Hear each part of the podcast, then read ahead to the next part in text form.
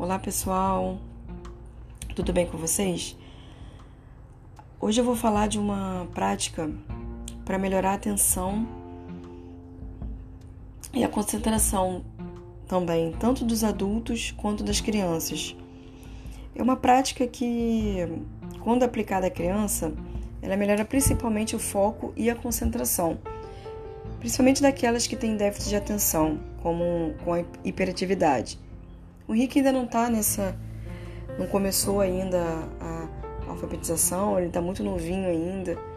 Mas pensando pelo lado social, emocional, para melhorar também a qualidade do sono, ele, graças a Deus, é, tem um sono é, tranquilo, acorda pouco durante a noite, né?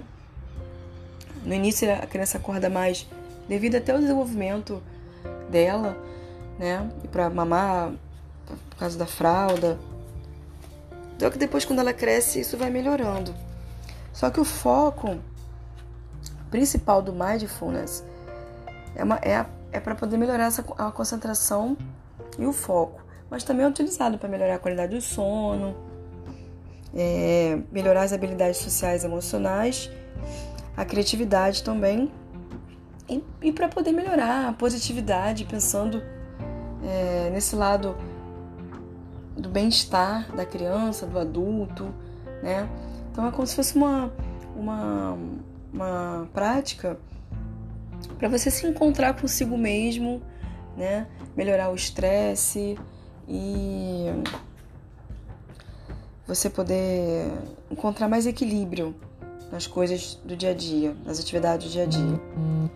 E pensando pro lado da, da de um bebê, eu separei algumas atividades aqui que eu acho que já posso aplicar com, com o Henrique. Que eu posso passar para vocês, para vocês fazerem com seus filhos e também com vocês, se vocês quiserem. Porque eu quero aplicar essa prática em mim mesma, né? Na minha família e para poder utilizar isso da melhor forma possível, para trazer mais harmonia, mais equilíbrio no nosso dia a dia, principalmente nos dias de hoje. Uma dessas atividades é leve a criança ao parque e fale para ela escolher a árvore de que mais gosta. Ou qualquer árvore, tá, gente? A gente tem muito contato com a natureza, a gente é, sempre faz passeios com o Henrique na natureza e ele já tem essa a natureza como uma referência. Isso vai crescendo ao longo do tempo. Então, ele pode escolher uma árvore, você pode pedir para o seu filho escolher uma árvore, uma, a criança escolher uma árvore, e ela abraça essa árvore. Ela vai olhar para essa árvore, olhar para os seus troncos, para os seus galhos, para as suas folhas, para os seus frutos, se tiver, e vai observar sua beleza e abraçar essa árvore, abraçar o tronco dessa árvore, fazendo carinhos. A gente pede muito para o fazer carinhos na, nas plantas, carinho nas folhas, para respeitar a natureza. E você vai pedir que a criança fique um pouco abraçada, fique alguns instantes abraçadas com essa árvore. Ela ainda não, para crianças menores, não vai saber o sentido de respirar fundo, mas você pode pedir para ela fechar os olhinhos e fechar é, colocar a mão no, no peito, respirar um pouco mais devagar, se ela entender. E em seguida peça-lhe que descreva essa experiência. Então ela vai estar. Tá, você pode conversar com ela falando, ó, oh, sinto o cheiro da árvore ou da, da planta. Se for uma árvore, uma planta menorzinha ou uma árvore menorzinha. Sinto o cheiro do ambiente, acaricia essa árvore. Como é que é a textura desse tronco? Você pode conversar com a criança com o olho fechado ou, se ela não conseguir, com o olho aberto, descrevendo o sentimento e as sensações que é ao abraçar essa, essa árvore. Outra atividade, você pode pedir que a criança segure uma fruta uma fruta pequena do tamanho da mão dela, né? ela não deixar cair. E ela deverá observar e sentir o peso, a cor, a textura dessa fruta. Você pode fazer na sua própria casa ou ao ar livre. Ao ar livre, eu acho que seria mais interessante a experiência. Então, a criança irá cheirá-la, levá-la até a boca sem engolir, sentindo a fruta em diversas partes da boca, concentrando-se nas sensações. Então, peça-lhe que mastigue lentamente para sentir a textura, o sabor e o que acontece na mastigação. Ao engolir, ela sentirá a fruta descendo até o estômago e irá relatar as diferentes sensações. Aqui em casa nós pedimos que o Henrique mastigue devagar. Claro que ele, que ele olha muito as nossas ações. Então a gente também tem que é, se preocupar com isso, comer mais devagar, sentir mais gosto da, do alimento no, na boca, entrando dentro do, do, do nosso organismo, do nosso corpo. Então, assim, até chegar no estômago, a sensação de, de que já está saciado, já está satisfeito. E agora ele já fala, não quero mais. Ele fala, não quero mais. Ele, hoje em dia ele fala, estou satisfeito. Então, assim, é, é, saber as diferenças do, do, quente, do frio, das texturas dos alimentos. Por isso que é importante você deixar desde cedo o bebê pegar nos alimentos. Não ter medo dele pegar, dele sentir o que é macio, o que é mais duro, o que é quente, o que é frio, né? A, a, a textura do, do alimento. E deixar ele colocar na boca, pegar com a mão, deixar levar até a boca, que é a técnica BLW, né? Por causa disso, para ele já saber essas sensações, ele já saber diferenciar isso, essas, essas sensações, os, os sentimentos dele também, né? em relação àquilo, nossa, tá gostoso, nossa, é, é, é, é, não gostei tanto. Ele ter essa oportunidade, né? E a última atividade que eu separei dessa. Porque esse livrinho vem 50 exercícios. Por enquanto eu separei três e vou fazendo conforme ele for desenvolvendo. Enche uma garrafa ou pote transparente com água e glitter. Feche bem e mexa o pote para o glitter se agitar. Diga à criança que nossos pensamentos funcionam como glitter. Se nos agitamos e perdemos a calma, os pensamentos se agitam e ficam desorganizados.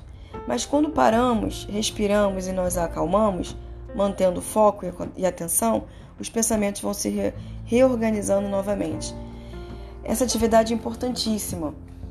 Você pode fazer através de atividades ou através da leitura também ou através de, dos próprios gestos, dos nossos próprios gestos. Às vezes a gente está mais nervoso, está mais agitado, então a gente tem que parar, contar até 10, refletir. Poxa, tem necessidade de eu ficar desse jeito? Tem necessidade de eu ficar nervoso por causa de coisas pequenas do, dia a dia?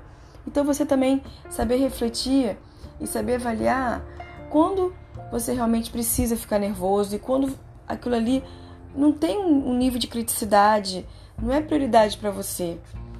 Então, assim, a gente já está nessa é, dentro de casa bastante tempo, né? Na quarentena a gente ficou full time com a família, com os filhos, não podia fazer nada. Então, assim, o que, que vale mais a pena?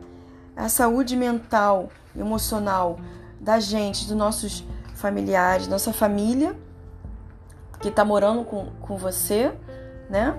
ou uma parede pintada, um, um, um, um chão que está sujo que você pode limpar a qualquer momento, né?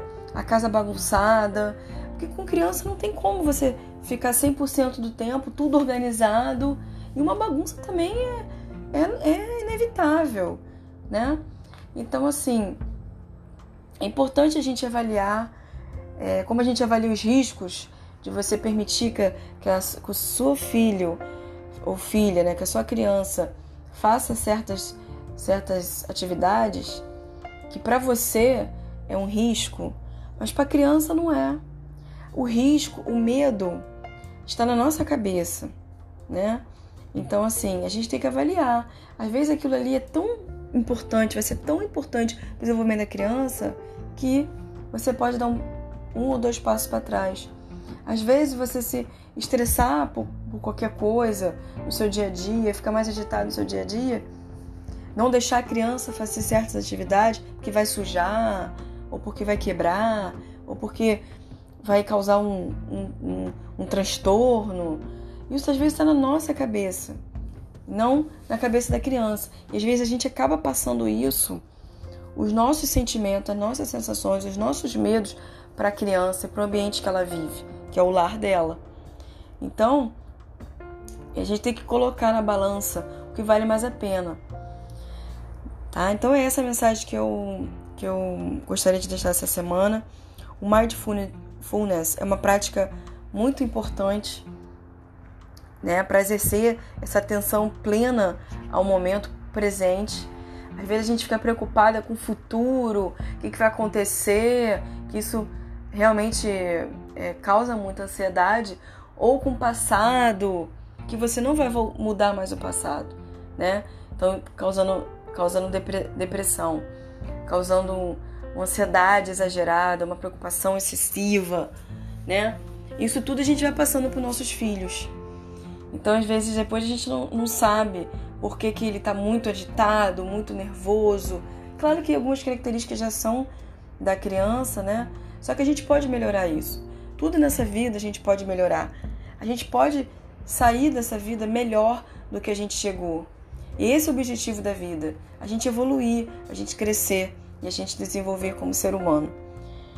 E nós não somos perfeitos. A gente tem nossas imperfeições.